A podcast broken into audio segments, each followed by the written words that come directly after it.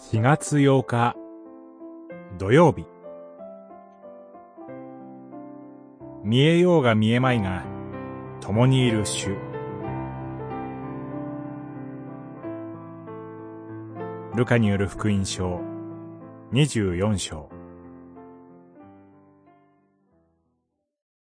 話し合い論じ合っているとイエスご自身が近づいてきて一緒に歩き始められた。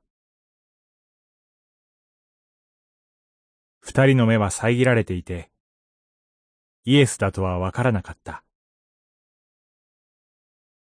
二十四章、十五節、十六節。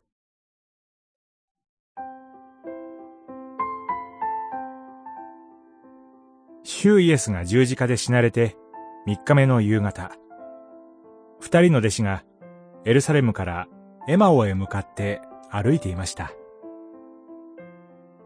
何か目的があって歩いていたのではありません。むしろ、彼らは大きな目的を失い、落胆して神の都を立ち去ろうとしていたのです。彼らは、主イエスに期待していました。新しい時代が来るのではないか。強い王国が築かれるのではないか。そのような期待を持って、主イエスに従ってきました。しかし、主は十字架につけられ、墓に葬られ、三日も経ってしまったのです。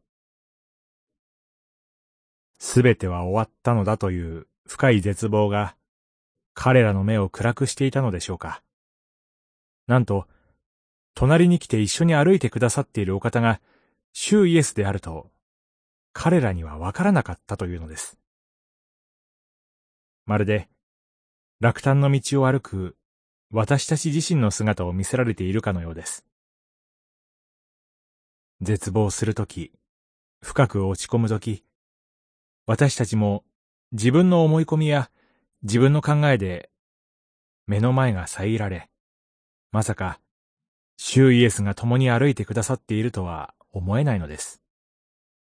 しかし、彼らに見えていようが見えていまいが、復活の主は彼らと共におられます。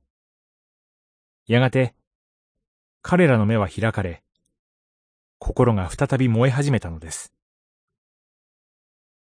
今も、主は生きておられ、私たちと共に歩んでくださっています。祈り、復活の主よ。私たちの目を開き、もう一度希望を持って歩き始めることができますように。